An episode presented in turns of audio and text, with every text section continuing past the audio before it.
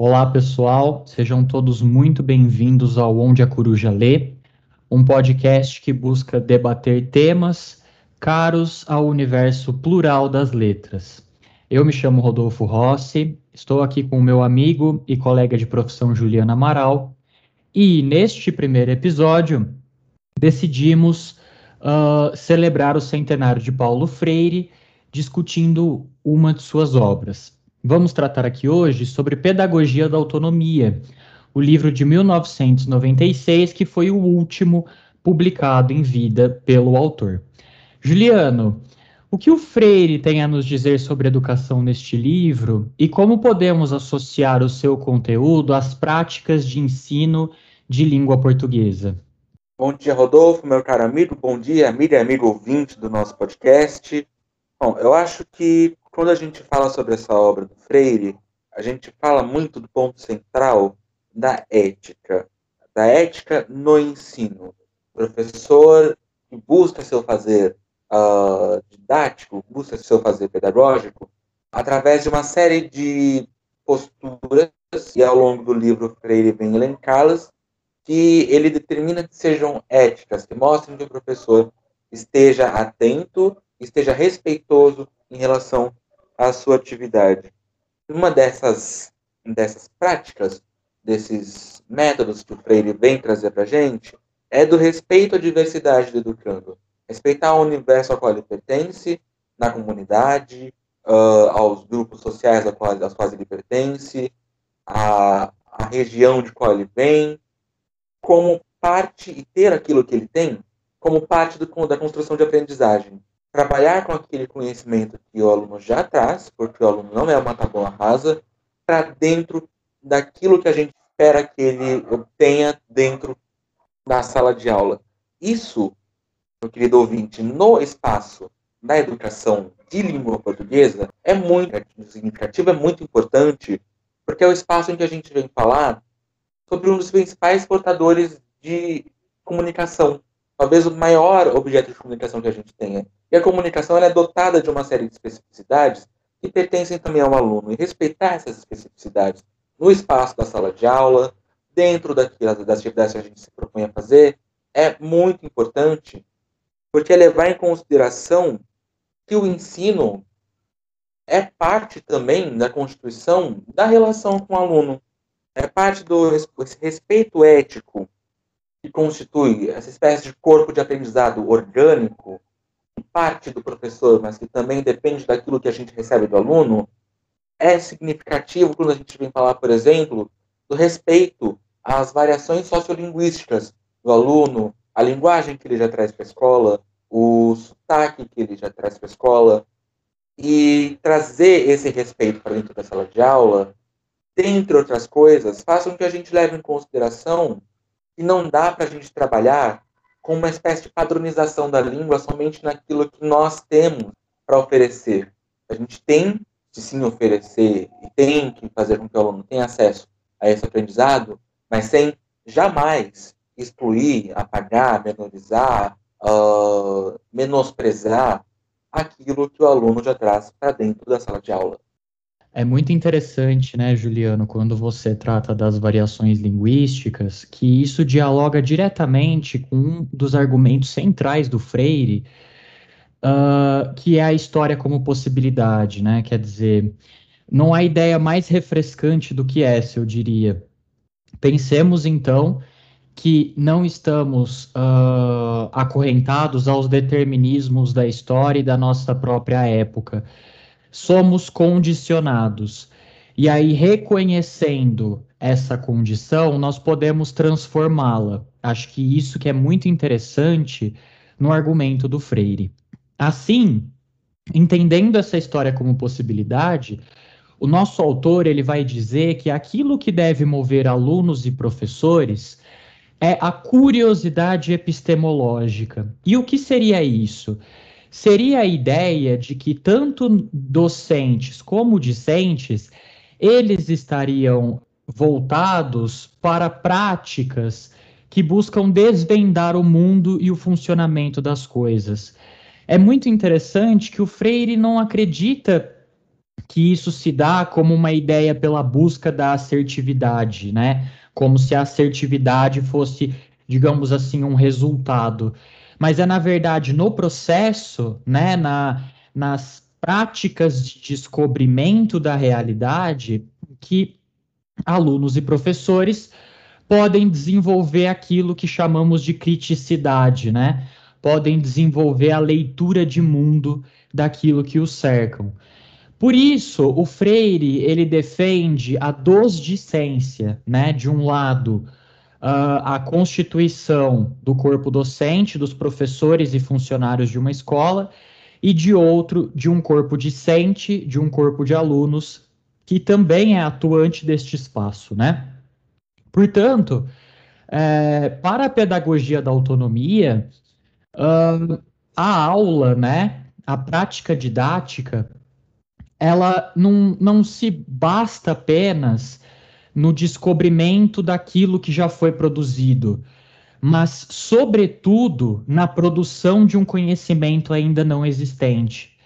Né? Muito mais do que transferência de conhecimento de um professor para um aluno, nós estamos falando, na verdade, de uma cooptação de diferentes, de uma construção de diferentes. E isso que é muito enriquecedor no ambiente escolar. Uh, eu me lembro de uma prática discente no ano de 2017, em que numa escola uh, municipal da cidade de São Paulo, eu convidei alunos do ensino fundamental 2 a conhecerem um pouco mais sobre como a língua portuguesa é de grande relevância nas mídias, né? Não só nas mídias sociais, mas também televisivas, radialistas e assim por diante, né? E aí o que, que nós uh, investigamos? Nós investigamos o funcionamento, né? Uh, da produção de novelas, tanto no rádio como na televisão, de narrativas esportivas, de textos jornalísticos e como se dá a dinâmica do jornalismo, né? Quer dizer, aquele profissional que é o âncora, como ele se comporta, aquele profissional que é um repórter de campo, como ele se comporta. E o que foi muito interessante foi perceber que esses alunos, ao se atentarem a essas práticas, conseguiram produzir as suas próprias.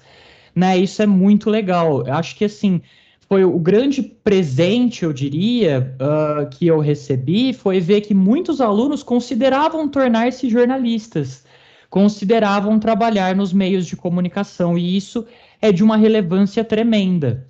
Além disso, a gente pode perceber que um professor ele se forma em meio a esse processo, né? Isso é muito interessante e é o que o Freire defende, né? Quer dizer, que eu, enquanto professor que trazia para os meus alunos a possibilidade de prática, eu também evoluía, né? É muito interessante quando a gente para para pensar, Rodolfo, na história como sendo um campo de possibilidades, porque isso abre espaço e na obra do Paulo Freire isso é muito visível, isso é muito importante, para que a gente fale sobre como a pedagogia da autonomia traz dentro de si uma espécie de tratado, um tratado sobre a imobilidade histórica. A gente tem que recapitular um pouquinho o momento em que o Freire traz esse livro para sua fortuna crítica. A gente está falando dos anos 90.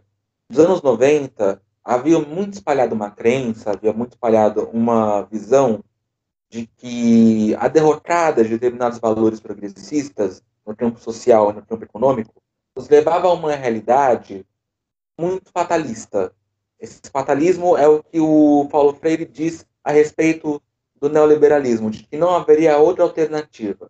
Bom, tendo sido as outras ideologias vencidas por essa, só nos sobra essa, só nessa nós podemos apostar, e é só nessa que nós devemos seguir pelos próximos tempos.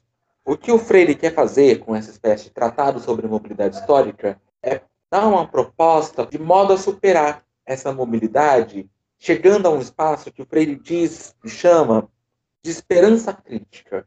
Não é uma esperança pautada apenas uh, na necessidade de uma outra ideologia, de outros valores mais comunitários, mais abertos à sociedade. É ter essa esperança baseada em pautas baseada em aspectos técnicos baseadas em luta, em luta esperançosa. E nisso, esse, esse espaço, esse aspecto é muito importante quando a gente fala no, no ensino de língua, porque o Freire vem para nos mostrar, ao longo da sua obra, a importância da leitura da palavra, obviamente ela tem o seu valor extremamente importante, mas também da leitura de mundo. E a gente entra num espaço em que a palavra não está desgarrada da realidade, não está desgarrada da sociedade. Ela está permeada por valores históricos, sociais, culturais, ideológicos, macrocomunitários, comunitários, que vão trabalhar fazem com que o professor tenha essa necessidade de trabalhar todos esses aspectos na leitura da palavra. Também não pode tratar a nossa matéria, a nossa disciplina, como uma tabula rasa, como algo desgarrado da sociedade, como algo que também não traga, um drag consigo uma série de valores que ocorra dentro desse espaço da sala de aula através dessa comunhão entre aluno, educador e sociedade. E isso, essa necessidade de superar a essa ideologia fatalista, faz com que o professor cada vez mais conceba o seu, seu aspecto crítico e seu aspecto de construção de prática crítica, de construção de repertório dentro da sala de aula, como parte de uma realidade da qual a gente não pode estar desgarrado. É muito interessante, né, o teu argumento em relação à tua leitura, né, em relação à perspectiva do Freire, porque acredito que até o ouvinte, né, assim como eu, nos perguntamos: e o papel do professor neste processo, né? É isso que a sua fala traz. Para o Freire, né, na pedagogia da autonomia, o professor ele é um interventor. Nós, né, que aqui falamos, nós somos os responsáveis por promover transformações no, na realidade social e na realidade individual de cada aluno, né, inclusive na nossa própria prática. Por isso que o Freire vai dizer que nós temos que reavaliar a nossa prática constantemente. Nesse âmbito, né, o nosso crítico vai dizer, além de reavaliar a própria prática, o professor ele tem que ser aquele que luta por uma realidade melhor, que busca direitos para uh, o próprio coletivo, para o individual, para as diferentes esferas da sociedade, né, e assim por diante. Bom, nós não estamos falando aqui, quero deixar isso bem claro, nem o Freire está dizendo isso no livro dele, que o professor ele é um anjo, um ser a, acima das nuvens, né? Não é isso. Ele não é um herói, ele é aquele que pode transformar a microcomunidade em que ele atua, né? Quer dizer, aquele que pode trazer uma nova realidade para o seu convívio, tá? Por isso mesmo, uh, a gente sabe que o quão grave é a ausência material que uh, é, existe em diversas escolas do país. Né? Não há prática docente uh, adequada sem livros, sem uma estrutura física que conhecemos como biblioteca, sem salas e espaços próprios, não só para a aula diária, mas também para atividades extracurriculares que inclusive são constituídas pela inteligência do professor, por aquilo que ele tem uh, de exclusivo e que ele pode ofertar aos alunos, né? Quando nós falamos em ensino de, ensino de língua portuguesa, é, essa questão da intervenção do professor como interventor se torna muito relevante, porque nós estamos falando do profissional que ensinará a todos os cidadãos do nosso país uh, como lidar com a ferramenta ideológica por excelência, que é a linguagem. Né? Como que ele pode construir a sua argumentação e absorver argumentações. Como que ele pode lidar com toda a ideologia que o cerca. É nesse sentido também que eu gostaria de associar o pensamento do Freire a esta prática Pensem vocês que um professor progressista para o Freire é aquele que está fornecendo aos alunos a possibilidade de ser, de existir. Então eu acredito, assim, é, trazendo da sua fala, Juliano, que é indissociável pensar na, na no ensino sem essa, uh, digamos assim, postura de um professor ativo, não é? é muito importante que a gente pense no professor ativo e como um interventor, porque Freire também vem para demonstrar para a gente que o educador ele é um ser consciente do inacabamento humano. Dessa forma, sendo, sendo consciente desse inacabamento, ele tem a noção de nós, enquanto seres humanos, não somos finalizados. Nós temos condições de ter outros processos de aprendizagem, outros momentos de aprendizagem, novas informações, novas formações ao longo da nossa vida. E ter o professor com esse indivíduo dotado na sala de aula do acabamento humano faz com que ele seja um indivíduo agente dessa prática que vai trabalhar dentro do conceito do diálogo e do querer bem social. Bom, tendo noção de que nós somos inacabados, tendo noção de que nós sempre temos algo a trabalhar dentro da aprendizagem, o que um professor deve fazer dentro dessa prática? Dialogar, trazer, a, a, a trazer as, os métodos, trazer a, as possibilidades, sempre dentro de um querer bem social, que aí está sendo aliado a, a, essa luta do professor no espaço microcomunitário, no espaço comunitário como um todo, é garantir que o aluno tenha noção de que ele é um ser inacabado dentro de um espaço social que precisa do melhor acabamento dele. Trago como exemplo, eu acredito que o amigo ouvinte também deve ter passado por uma experiência como essa, na leitura de, no trabalho de língua português, a leitura de obras que tratem, por exemplo, sobre a estiagem no Nordeste, como Vidas Secas, do Graciliano Ramos, como 15, da Raquel de Queiroz. Essas obras, por si só, e aí eu retomo mais uma vez uma fala muito importante do Freire, que a educação por si só, ela não é transformadora, mas ela é um agente de pessoas, essas pessoas podem se tornar transformadoras. Bom, essas obras por si só não são uh, obras pensadas para promover uma mudança no paradigma social. Mas uma pessoa que nunca viveu a dor de uma estiagem uh, pode ter pelo menos o mínimo de noção do que é essa dor, do que é esse sofrimento, do que é essa realidade nesse espaço da leitura. E aí, através dessa leitura, através dessa prática de leitura, pode se abrir a alteridade, a saber o que é o outro, a saber a dor do outro, a saber uh, e a ter conhecimento do que seria, do que a gente chama de empatia.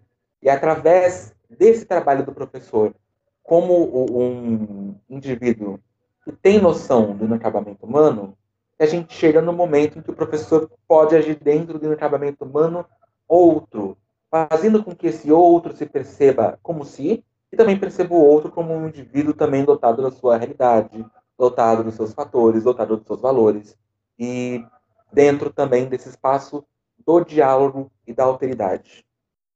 Você sabe, amigo, isso é muito interessante e me fez lembrar de uma frase do Freire que é: o educador, antes de ser educador, ele é gente. E é justamente isso que você ressaltou agora, né? Quer dizer, o educador ele pode trazer não só a própria individualidade, mas outras individualidades, como se dá no caso da literatura.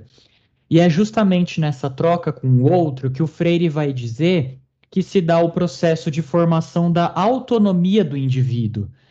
Porque uh, para o crítico, né, para quem a gente está trabalhando aqui, veja, nós estamos a todo momento mostrando que trata-se de um pensamento dialético né? Um pensamento que lida com as tensões do, do ensino, que lida com as dualidades do ensino. Né? E aí o Freire vai dizer que educação é tanto reprodução da ideologia quanto desmascaramento. A educação, por um lado, segue os princípios da ideologia vigente e, por outro, consegue mostrar quais são os problemas dessa ideologia e aí que reside a grande força dialética do ensino. Nesse sentido, é que o, o pensador né, deste livro vai nos dizer o seguinte: o professor, agindo como um representante da autonomia, ele terá de trabalhar com os seus alunos entre a liberdade e a autoridade. E por que entre a liberdade e a autoridade? Pensem vocês que Liberdade em excesso torna-se o quê? Libertinagem, né? Quer dizer, não há uma linha a ser seguida. Imaginem uma sala de aula em que não há qualquer tipo de ordenamento ou qualquer tipo de hierarquia, tudo se perde, tudo começa a se confundir. Por outro lado, pense em uma sala em que a autoridade do professor é tão forte que torna-se autoritarismo. O que vai resultar disso?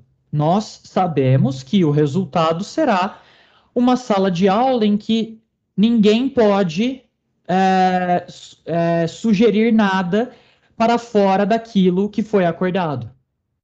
Isso, de certa forma, é, contribuirá para o quê?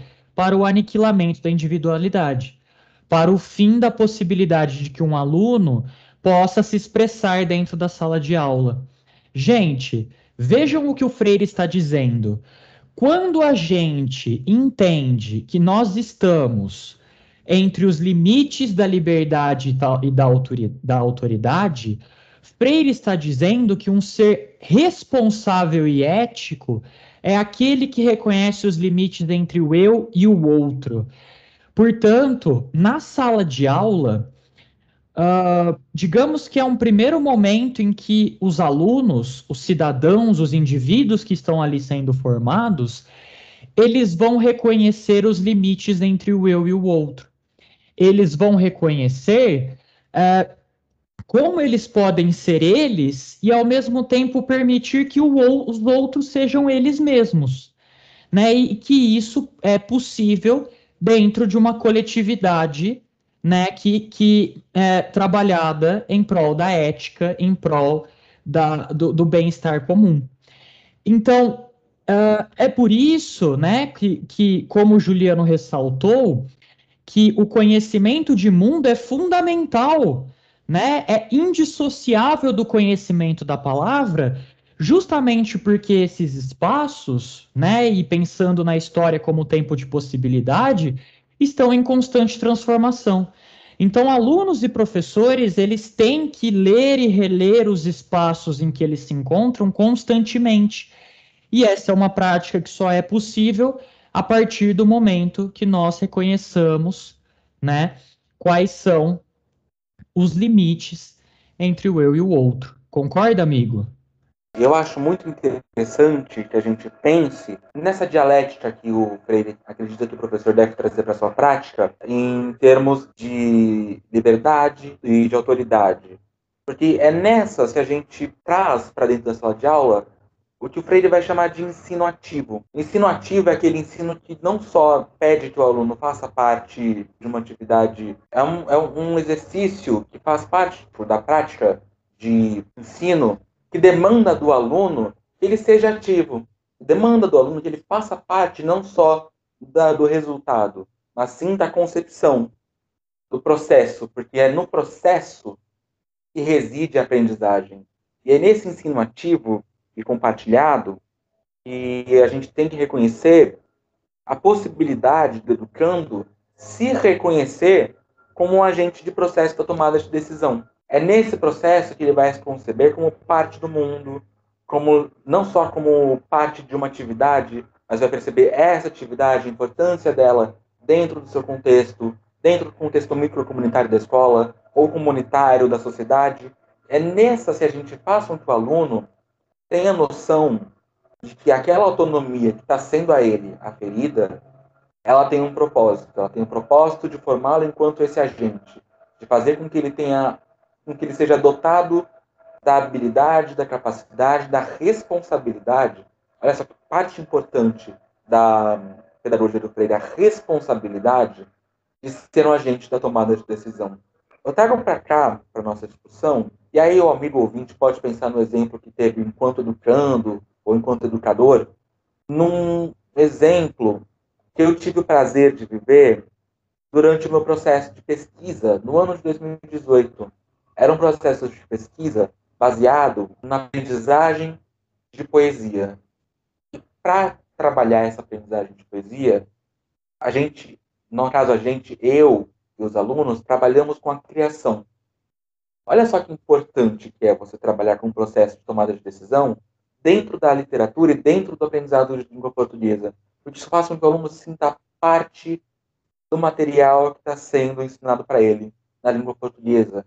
E não só parte alheia a quem a gente está educando, a quem a gente está ensinando, a quem a gente está fazendo aprender o que se convenciona por parte de professores chamar de português correto, português certo, a gente está fazendo que ele se conceba parte da construção de linguagem, de história, de sociedade, de cultura, e nesse caso da poesia, de arte.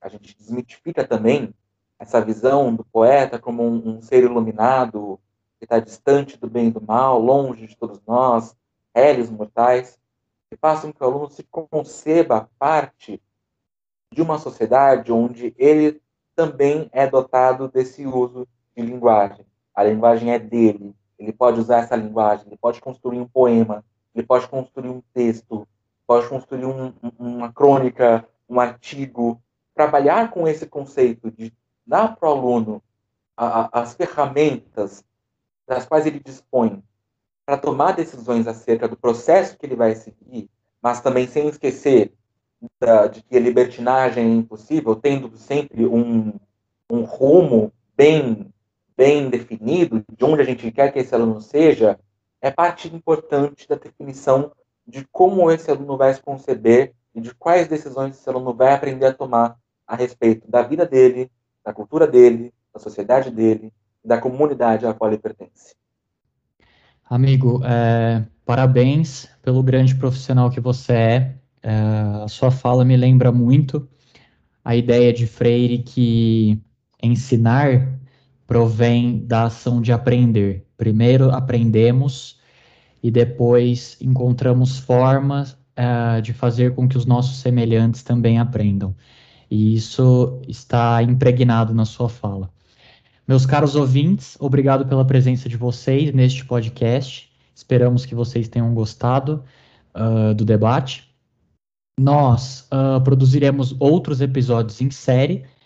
O nosso próximo assunto será o livro Capitães da Areia, de Jorge Amado que muitos de vocês conhecem como uma das obras que foi uh, é, requerida pelos vestibulares uh, por muitos anos.